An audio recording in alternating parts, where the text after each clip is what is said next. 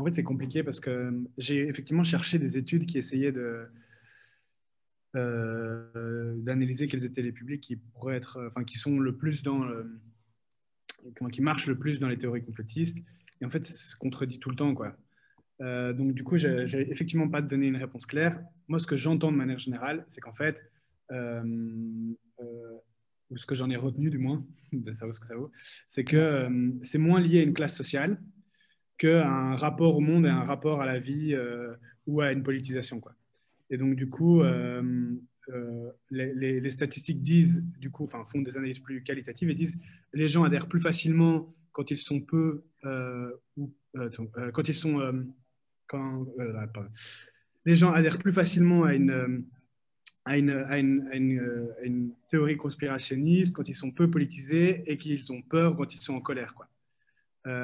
Les gens adhèrent plus facilement quand ils ne comprennent pas comment fonctionnent les institutions et le pouvoir donc quand il y a un problème de transparence et de formation par rapport à la quand, transparence du pouvoir ou de formation par rapport à comment ça fonctionne.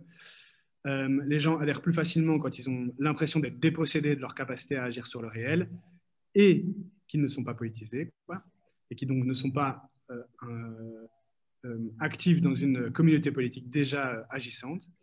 Et les gens adhèrent plus facilement quand ils sont, ben voilà, ça je l'ai déjà dit, peu politisés. Quoi.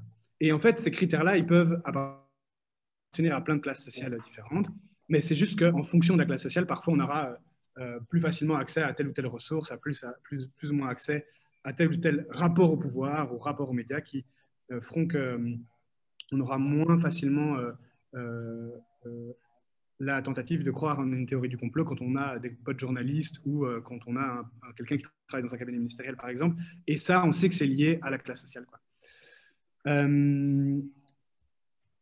Et, à contrario, par exemple, on sait aussi qu'en euh, France, il y a des.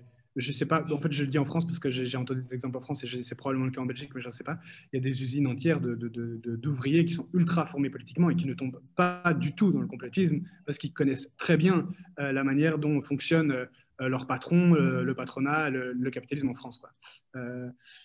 et donc, alors, et donc qui, en fait euh, va à l'encontre d'une théorie qui pourrait dire qu'en fait, c'est plutôt les classes populaires, peu formées, qui vont, euh, qui vont tomber là-dedans. Bon, voilà du coup ce que je peux te dire. Je ne sais pas si ça répond, enfin, ça, ça, répond en partie à ta question, mais ça ne, te donne pas des statistiques claires. Quoi.